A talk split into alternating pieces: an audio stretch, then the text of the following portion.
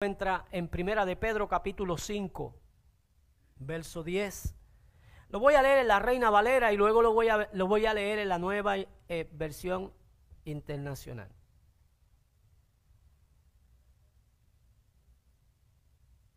Primera de Pedro capítulo 5, verso 10 de la Reina Valera dice, pero el Dios de toda gracia, diga eso conmigo, el Dios de toda gracia yo quiero que usted entienda quién está escribiendo esto. Esto lo está escribiendo el apóstol Pedro, no es el apóstol Pablo. Porque Pedro tuvo que aprender de Pablo lo que era la gracia. Y luego, habiendo experimentado la gracia, se dio cuenta que el Dios es un Dios de toda gracia. Que nos llamó a su gloria eterna en Jesucristo después que hayáis padecido un poco de tiempo. ¿Cuánto vamos a padecer? Esto no es para siempre. Lo único que es eterno y lo único que no tiene fin es lo que Dios establece. Pero todo lo que nosotros podemos padecer, todo lo que nosotros podemos enfrentar es por un poco de tiempo. Él mismo, ¿quién? Jesús, Cristo. Él mismo os perfeccione, afirme, fortalezca y establezca. Ahora se la voy a leer en la nueva versión internacional, que es la que voy a estar utilizando, porque esa nueva versión internacional nos explica con más detalle la expresión del apóstol Pedro en la nueva versión internacional, en el verso número 10 de ese capítulo 5 de Primera de Pedro, dice, y después de que ustedes hayan sufrido un poco de tiempo, ¿cuánto vamos a sufrir? Dile al que está a tu lado, esto es por un poco de tiempo. Dios mismo, el Dios de toda gracia, que los llamó a su gloria eterna en Cristo, los restaurará y los hará fuertes, firmes y estables. Y ese es el tema que tengo para hoy. Fuertes, firmes y estables. Así tiene que andar la iglesia del Señor. Fuertes, firmes y estables. Y yo hice énfasis en la expresión que el apóstol Pedro utilizó cuando habla acerca del Dios de toda gracia. Y para nosotros poder entender esa expresión que el apóstol Pedro utiliza, el Dios de toda gracia, nosotros tenemos que hacer un preámbulo, un resumen de la historia del apóstol Pedro, que todos la conocemos. Todos conocemos quién era Pedro. En el momento en el cual él lo llama, le dice, deja todas esas redes, ven en pos de mí, que yo te voy a hacer pescador de hombres. La experiencia que el apóstol Pedro tuvo, la experiencia maravillosa que él pudo desarrollar, pero también los sinsabores que tuvo, las caídas que tuvo, las promesas que le hizo al Señor que no cumplió. ¿Cuánto le han hecho promesas al Señor que no han cumplido? Pedro hizo una promesa con su propia vida, pero no la pudo cumplir. Porque es que usted y yo muchas veces pensamos que el brazo nuestro es demasiado fuerte, pensamos que no necesitamos de él, pensamos que somos autosuficientes, confiamos en lo que Dios nos ha dado para nuestro uso personal y nuestra vida biológica, pero lo que Dios nos ha dado para nuestra vida biológica no sirve para nuestra vida espiritual. Lo voy a volver a repetir porque es que muchas veces nosotros nos desenfocamos y utilizamos todo lo que materialmente Dios nos ha dado para nosotros poder mantener estables una vida espiritual. Y lo espiritual tiene que estar acompañado de lo espiritual. Lo natural es de lo natural, lo voy a volver a repetir. Lo espiritual tiene que estar acompañado de lo espiritual, lo natural de lo natural. Y es imposible que usted y yo mantengamos una vida espiritual con todas aquellas cosas que Dios nos ha permitido alcanzar en lo natural. Todo lo que Dios nos ha permitido alcanzar en lo natural es para el mundo natural. Es para que usted y yo podamos tener lo suficiente, lo necesario. Aquellas cosas que, que, realmente van a demandar de nosotros. Nunca Dios nos va a permitir que nosotros estemos este, en este planeta careciendo de nada. David decía, joven fui y he envejecido. Y no yo, sino que no he visto. O sea, Él incluyó. Porque muchas veces nosotros podemos hablar de nuestra propia experiencia. A mí no me ha faltado nada, Dios me ha dado. Dios ha sido mi, mi sustentador. Él ha sido mi provisión siempre. Pero no es lo mismo hablar de mí que hablar de otros. Y el, salmista decía, no he visto justo desamparado. Ni los hijos, ni los nietos, ni los bisnietos, ni los ñatos. Que tengan necesidad y carezcan de ningún bien. Porque cuando tú y yo estamos claramente establecidos que Dios nos ha dado a nosotros un espíritu que no es el espíritu del mundo, y esto es bien necesario que nosotros lo entendamos porque el apóstol Pablo habla del espíritu del mundo y del espíritu de Dios. Y nos dice que tú y yo como justos no hemos recibido el espíritu del mundo. Porque el espíritu del mundo nada conoce acerca de lo divino. El espíritu del mundo nada conoce acerca de lo sagrado. El espíritu del mundo no conoce absolutamente nada de lo santo. Por tanto, tú y yo como hombres y mujeres de Dios no podemos operar en el espíritu del mundo tenemos que operar en el Espíritu de Dios. Y para operar en el Espíritu de Dios nosotros tenemos que entender, comprender y aceptar que Dios le ha encomendado a la tercera persona de la Trinidad para guiarnos a toda verdad y a toda justicia. ¿Se acuerdan cuando Dios sacó a, Israel de Egipto? Dios no los dejó a la deriva como Dios no deja a la deriva a la iglesia del siglo XXI. Como Dios no deja a la deriva a tu casa, a tu familia, no nos deja a la deriva. No nos deja a la deriva. Aun cuando hay personas que no puedan saber caminar por el desierto, la gente que no sabe caminar por el desierto se pierde en el desierto y se muere en el desierto. Pero cuando tú y yo entramos al desierto, nosotros vamos a entrar al desierto para cruzar al desierto y luego que nosotros crucemos en el desierto vamos a entender que la experiencia del desierto nos dio victoria. La experiencia del desierto nos llevó a un encuentro personal, íntimo con el Señor. La experiencia del desierto nos fortaleció. La experiencia del desierto hizo de nosotros mejores creyentes la experiencia del desierto hizo mejores mujeres, mejores hombres. La experiencia del desierto hizo que tú y yo nos acercáramos más al Señor y entendiéramos quién es Dios para nosotros. No los dejo a la deriva. Como tú y yo hoy no podemos estar caminando a la deriva. Como tú y yo hoy no podemos decir no sé qué hacer. El pueblo de Dios tiene que saber qué hacer en momentos difíciles como este. El pueblo de Dios tiene que tener un norte. El pueblo de Dios tiene que entender que Dios estableció su Espíritu Santo para guiarnos a toda verdad y a toda justicia. Así como en el desierto había una columna de nubes que durante el día se movía cuidando y guiando. No es que esa columna de nube estaba tapando a los hijos de Israel del sol. Si nosotros pensamos, amados hermanos, que la columna eh, de nube era para cubrirlos del sol y no se fatigaran, nosotros no hemos entendido absolutamente nada acerca de los tratos de Dios. Mientras la columna de nube se movía, el pueblo se movía. La columna de nube doblaba eh, cuatro grados al norte. Ellos caminaban cuatro grados al norte. Si la columna se movía hacia el este, ellos caminaban hacia el este. Pero cuando la columna de nube se detenía, ellos se detenían.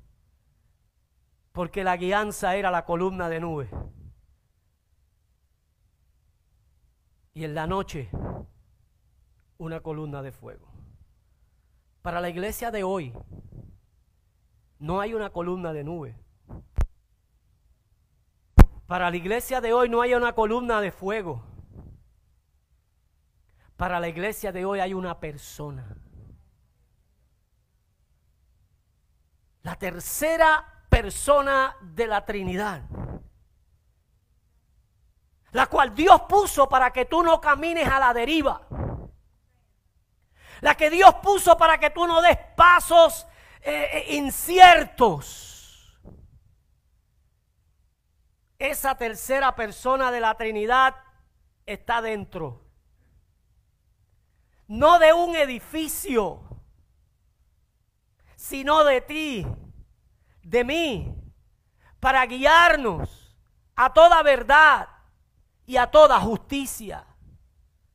Y es bien importante que en tiempos como estos tú y yo entendamos que Dios nos da la bendición, la gracia y el poder para que en medio de nuestro desierto nosotros podamos ver la mano de Él obrando. Para que nosotros no perdamos nuestra confianza. Para que nosotros no perdamos nuestra fe. Para que nosotros podamos entender que en medio de toda esta situación, el Cristo al cual nosotros servimos nos restaura en cualquier situación. Y en esta situación continúa restaurándonos, fortaleciéndonos y ayudándonos. ¿Para qué? Para hacernos fuertes, firmes y estables. Sea que tú y yo no debemos resistirnos al trato que Dios tiene con nosotros en este tiempo. Porque en medio de este tiempo que estamos viviendo, Él tiene un propósito. Dios tiene un plan. Dígalo conmigo, Dios tiene un plan. Ese plan tiene un propósito. Y usted y yo tenemos que entender que cuando nos metemos en el plan y en el propósito de Dios, Él nos hace fuertes, firmes y estables para su gloria, para manifestar su poder, para lograr llevar a cabo su propósito y su plan, porque tú y yo seguimos siendo instrumentos en las manos del Señor. Porque tú y yo seguimos siendo ese canal de bendición para tantas vidas que así lo necesitan. Por tanto, tú y yo tenemos que entender, como el apóstol Pedro entendió, que servimos a un Dios de toda gracia. Porque después que Pedro cometió los errores que cometió, después que Pedro lo negó tres veces, Después que Pedro le prometió al Señor, yo voy a dar mi vida por ti, que no lo cumplió. El Señor, cuando resucita, al primero que le envía mensaje para encontrarse con él, es a Pedro. Porque es que Dios es un Dios restaurador. Pero el enemigo busca la forma y la manera de hacernos creer que ya no cualificamos por lo que hemos hecho por los errores cometidos, porque nos hemos desenfocado, porque no lo sentimos, porque no tengo deseos de orar. Oiga, amado hermano, ¿usted cree que los héroes de la fe en algún momento dado de la historia de su vida y de su experiencia no tuvieron ese mismo sentir que usted y yo tenemos? Ese denominador común de enemigo. Asimismo, como Dios es el mismo ayer, hoy por los siglos, el diablo sigue siendo el mismo ayer, hoy por los siglos. En él no hay mudanza ni sombra de variación tampoco. Es malo. Es mentiroso. Es adulador.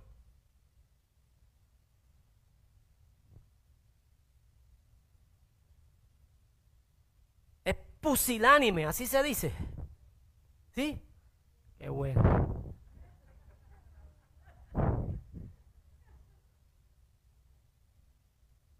Para aquellos que no saben lo que es eso, tienen una asignación.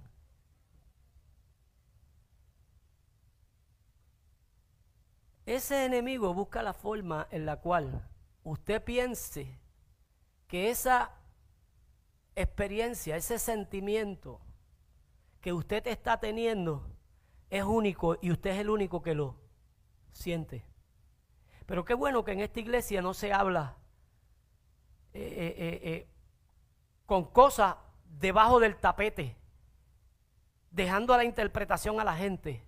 Aquí nosotros le decimos que todos en un momento dado fallamos que todos en un momento dado le prometemos al Señor y no le cumplimos, que todos en un momento dado tropezamos y caemos, que todos en algún momento dado encontramos que también tenemos un talón de Aquiles, que todos en algún momento dado encontramos que hay áreas vulnerables en nuestra vida que tenemos que fortalecerlas, que nos encontramos caminando por un campo minado, que nos encontramos caminando por tierra movediza. Y qué bueno que en esta iglesia se, alerta y se, y se le enseña a la gente que tenemos un enemigo que anda agazapado detrás de la puerta, esperando el momento de la debilidad nuestra.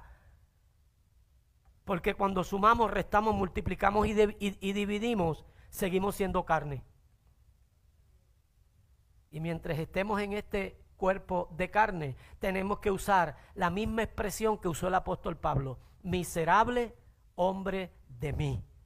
¿Quién me librará de este cuerpo de muerte. Pero ahí mismo reflexionar y reaccionar, como hizo el apóstol Pablo, y decir, pero doy gracias a Dios porque Cristo lo ha logrado. ¿Sabe lo que significa eso? Que si Cristo lo logró, yo también lo puedo lograr. Diga eso conmigo, si Cristo lo logró, yo también lo puedo lograr. Pero el enemigo dice que no. El enemigo dice que tú no lo puedes lograr. ¿Sabes qué? A veces el enemigo te dice, caminaste más de la mitad, ya no hay. O sea, pasaste el punto de no regresar atrás. Ya no hay oportunidad. Pero sabe que Cristo tiene cada día una nueva oportunidad. Sabes que Cristo cada día tiene un nuevo comienzo para nuestra vida. Sabes que Cristo cada día tiene una puerta nueva para abrirnos, un camino nuevo para, para, abrirlos. Aun cuando no existan caminos, Él abre camino en el desierto, y ríos, en la soledad, para que tú y yo podamos tener una experiencia sobrenatural y maravillosa con el Señor. Y es bien importante que tú y yo, en la mañana de hoy, entendamos que así mismo como el apóstol Pedro experimentó la gracia de Dios y la experimentó de tal manera que la pudo expresar cuando escribe esta carta pastoral y hace énfasis del Dios de toda gracia que nos quiere convertir en los momentos más difíciles de nuestra vida en gente fuerte, en gente firme y en gente estable. Y yo creo que la iglesia del Señor ahora, en este año 2020, en el mes noveno de este año 2020, tenemos que entender, y si no lo entendemos, tenemos que comprender el espíritu que Dios ha puesto sobre la iglesia para nosotros conectarnos y oír el Espíritu de Dios. Yo hablaba hace un tiempo atrás acerca de tres voces que nos hablan y pudiéramos hoy eh, eh, retomar esa expresión de tres voces que nos hablan para nosotros poder decir esas tres voces son tres espíritus. Nos habla el Espíritu de Dios nos habla el espíritu del diablo y nos habla el espíritu del hombre. Y tú y yo tenemos que en un momento dado detenernos para reflexionar, detenernos para nosotros poder hacer una introspección, para nosotros poder hacer una relación, para nosotros poder identificar el espíritu que se quiere manifestar en nosotros, el espíritu que quiere tomar la guianza y la dirección nuestra. Pablo decía, no tenemos el espíritu del mundo. El espíritu del mundo no es otro que el espíritu del príncipe de este mundo, el que gobierna este mundo, el que dirige este mundo. Ese espíritu no lo tenemos. Pablo dice que tenemos el Espíritu de Dios. ¿Cuánto tienen el Espíritu de Dios?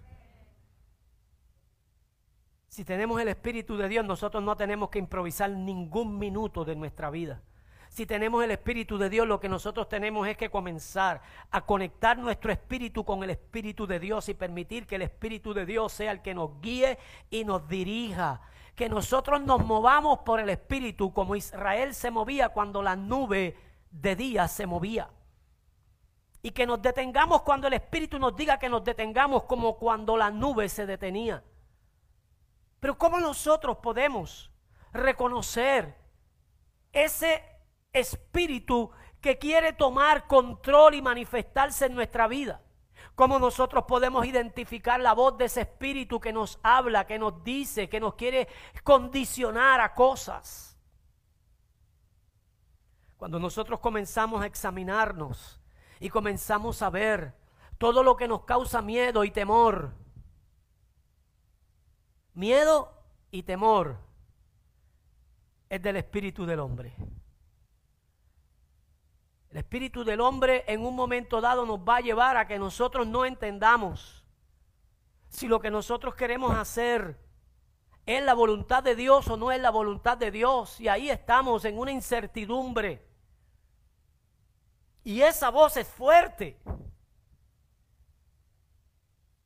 Y cuando nosotros permitimos que esa voz comience a establecerse en nuestro corazón, ahí viene la voz del espíritu del mundo, viene la voz del espíritu del diablo.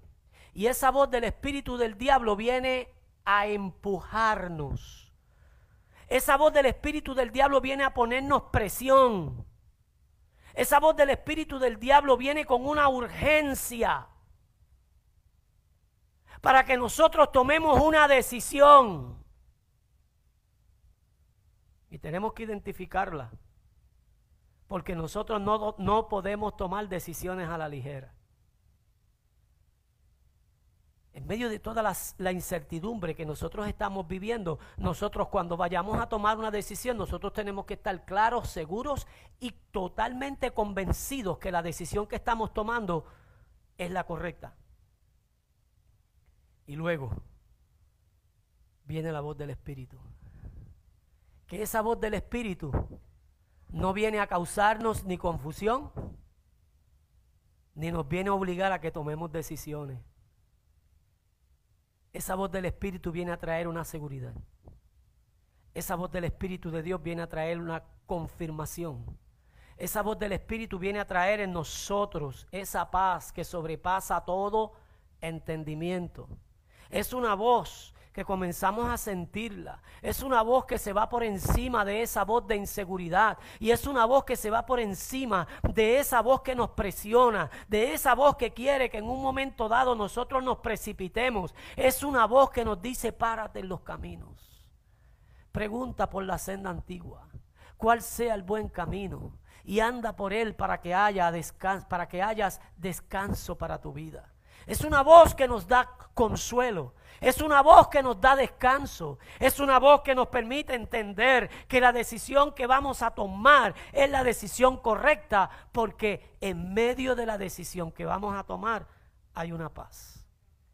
Hay una paz que nosotros no la podemos eh, eh, eh, comparar con ninguna otra paz que pudiéramos haber experimentado. Es una guianza completa y total del Espíritu que en medio de toda la situación hace que usted y yo nos sintamos completamente tranquilos. Es bien fácil que todas las cosas salgan bien y nosotros miremos que todas las cosas que nosotros planificamos nos salgan bien, porque a un buen planificador y un buen estratega todas las cosas le pueden salir bien, pero cuando las cosas no salen bien. Y nosotros estamos en medio de esa marea turbulenta. Cuando las cosas no salen bien, estaba leyendo una noticia de una serie de botes que fueron a uno de los estados de, creo, creo, que fue a, a Houston, Texas, a un lago en Houston, Texas, este fin de semana, para hacer una manifestación en apoyo al presidente Trump. Y de la nada, había una serie de botes, cientos de botes, cientos, llenaron el lago. Y de la nada, botes comenzaron a hundirse. De la nada. Y empezaron a llamar el cuartel, al cuartel de Houston pidiendo ayuda y rescate.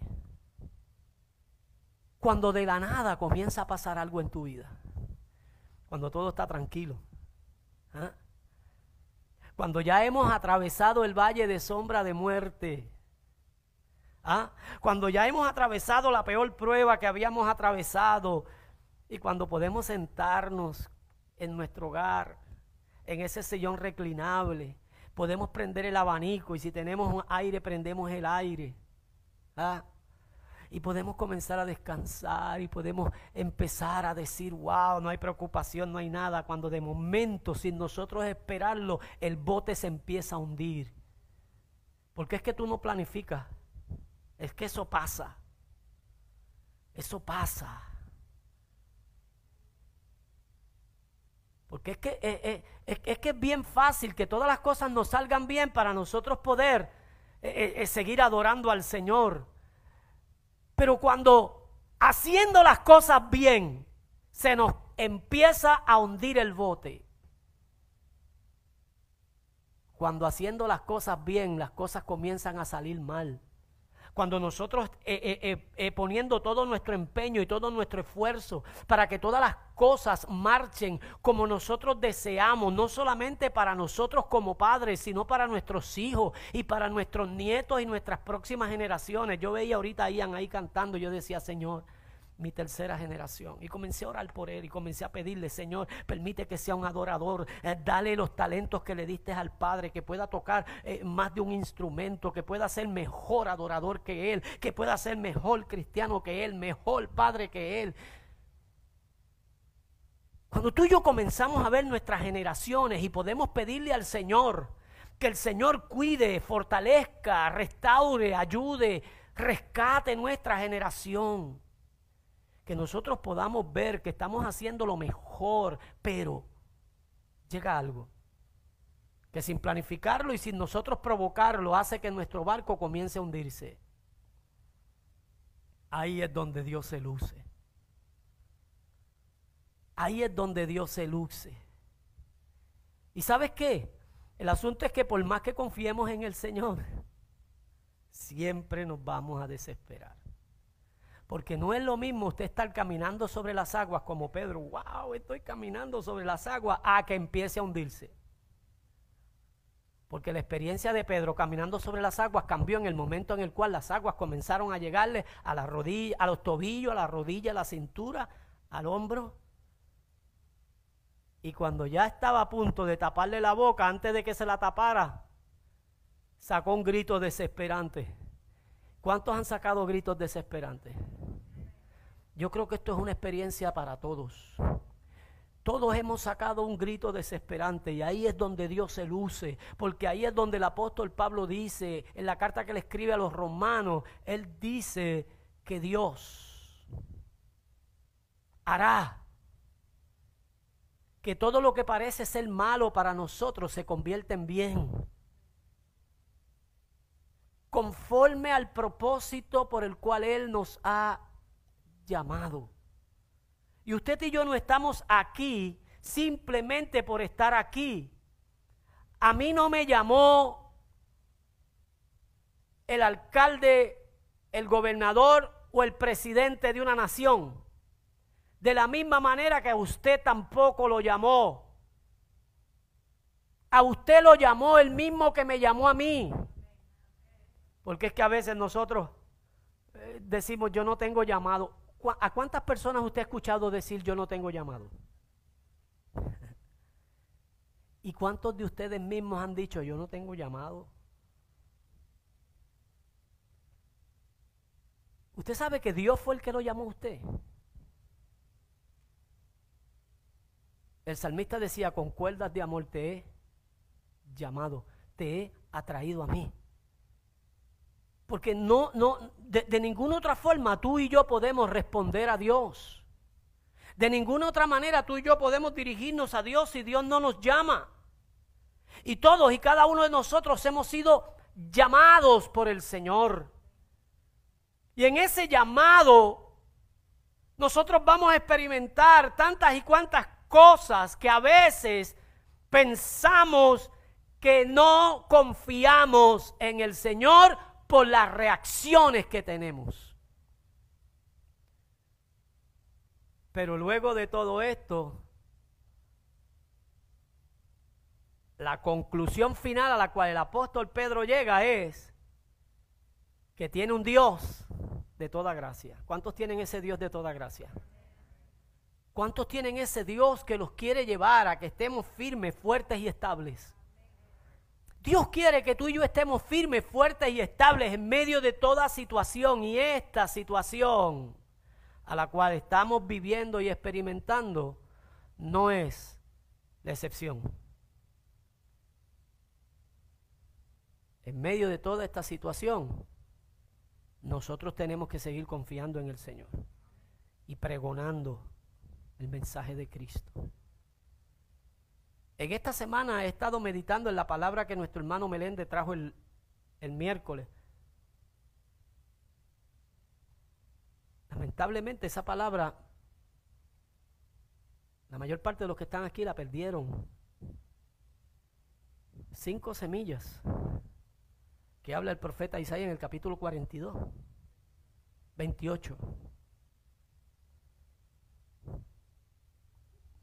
Léalo. Y después te va a decir, no, no entiendo, estoy perdido, porque usted tenía que estar aquí para poder entender eso. La iglesia del Señor tiene que entender en este tiempo y en los demás que vienen que hemos sido llamados para sufrir un poco de tiempo. Porque esto no quiere decir que nosotros vamos a estar exentos del sufrimiento y el padecimiento que hay en el planeta. Pero vamos a sufrir por un poco de tiempo y hay que estar caminando sobre esa palabra. Hay que estar cabalgando sobre esa palabra de verdad, de fe y de justicia. Y seguir creyendo que Dios tiene un plan y tiene un propósito con la iglesia que el diablo no lo puede cancelar ni con el COVID-19, ni con el COVID-20, ni con el COVID-21, ni con el COVID-40. No importa el nombre que el mundo le pueda poner. Y no importa la mente macabra que haya en los ricos o en los pobres. Nada podrá anular ni cancelar el plan y el propósito que Dios tiene contigo y conmigo como iglesia del Señor. Estamos haciendo más caso a lo que la gente piensa. Y estamos etiquetando gente, estamos encarpetando personas. Y le estamos poniendo nombres. Y, estamos eh, señalando entidades y señalando grupos. Y yo no digo que, puedan tener algún tipo de influencia en eso. Puede que sí, puede que la tengan. Los que estudian a, profundidad eso, pues qué bien, que lo estudian. Que hablan acerca del Ku Klux Klan, que hablan acerca de Bill Gates, que hablan acerca de, de, de, de qué sé yo quién. Pues qué bueno. Pero a mí no me interesa. A mí me interesa lo que habla esto. ¿Y sabes qué? Hay más cristianos que saben más acerca eh, de lo que eh, se está hablando de Bill Gates. Saben más acerca del Ku Klux Klan. Saben más acerca mm, de toda esa eh, logia que hay desde de, los primeros siglos.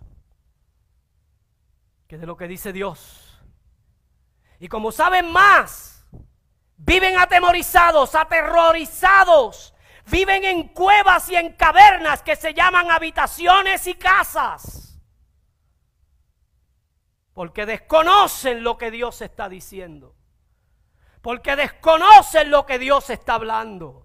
Porque no se atreven a decir como la reina Esther, si perezco en este intento, que perezca.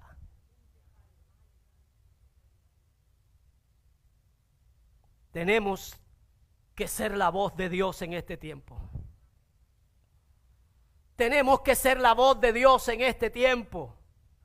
Tenemos que convertirnos en el altoparlante de Dios. Y tenemos que hacerle entender a la iglesia del Señor que el sufrimiento vendrá por poco tiempo. Pablo decía, porque esta prueba, ¿ah? esta prueba,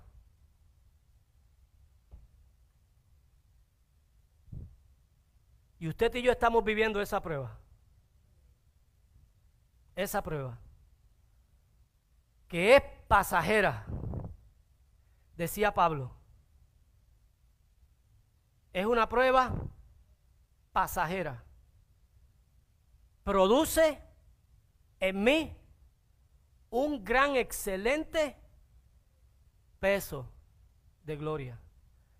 Cuando la iglesia del siglo XXI comienza a experimentar que cada prueba le produce un mayor peso de gloria, entonces nosotros estamos entendiendo lo que Dios está hablando. Cuando la iglesia del siglo XXI comienza a levantarse y comienza a entender que el Dios de toda gracia permite que nosotros atravesemos por sufrimientos momentáneos y pasajeros por un poco de tiempo para convertirnos en, en personas fuertes, firmes y estables, entonces estamos entendiendo lo que dice esta escritura. Tú y yo tenemos que empezar a sacudirnos. La iglesia del siglo XXI tiene que empezar a sacudirse. O sea, yo no puedo permitir, yo no puedo pretender y tampoco puedo yo eh, eh, aliarme a un pensamiento de que yo tengo que colocar hamacas en el patio de la casa de cada hermano para empezar a menearlos, empezar a, mesear, a, mecerlos, a cantarle, duérmete nene que ahí viene el cuco cuando usted y yo estamos siendo llamados a convertirnos en un ejército fuerte, firmes y estables. Que usted y yo entendamos que no podemos estar como el ejército de Saúl. Tenemos que salir de detrás de las ovejas de nuestro Padre. Tenemos que salir del anonimato. Tenemos que salir de la experiencia de adoración. Porque es que cuando se sale de la experiencia de adoración, es que cuando se sale de la experiencia de entrega, es que cuando se sale de la presencia de Dios, usted sale de una forma invencible. Usted sale que, que, nadie lo puede detener, nadie lo puede parar. Usted sabe de que sabe de que sabe que usted tiene el respaldo de Dios y de todo el cielo con los millares de ángeles, arcángeles, querubines y serafines que están a su favor. ¿Qué Dios estamos sirviendo? ¿Un Dios que nos entrega la miseria?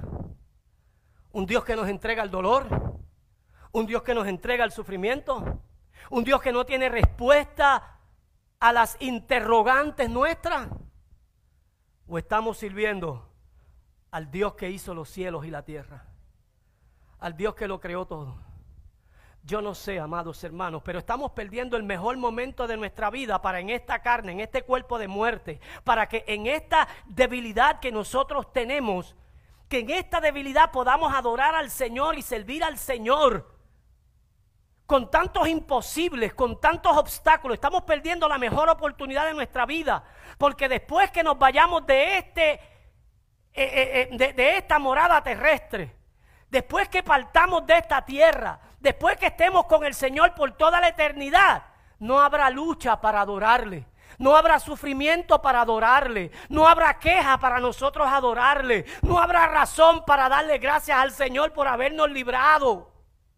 Es ahora que nosotros podemos decir, estoy atribulado, estoy atravesando por una situación difícil, estoy preso, estoy siendo angustiado, pero en medio de mi angustia, en medio de mi sufrimiento, en medio de mi dolor, yo levanto mis manos a ti y yo te adoro, Dios eterno, yo te adoro, Dios maravilloso. Estamos perdiendo el mejor momento de nuestra historia para nosotros adorar al Señor en este cuerpo de muerte, en este cuerpo que no entrará al reino de los cielos. Nunca más volveremos a tener un cuerpo como este y estamos perdiendo la mejor oportunidad de decirle a Dios, realmente estaba confiando en ti.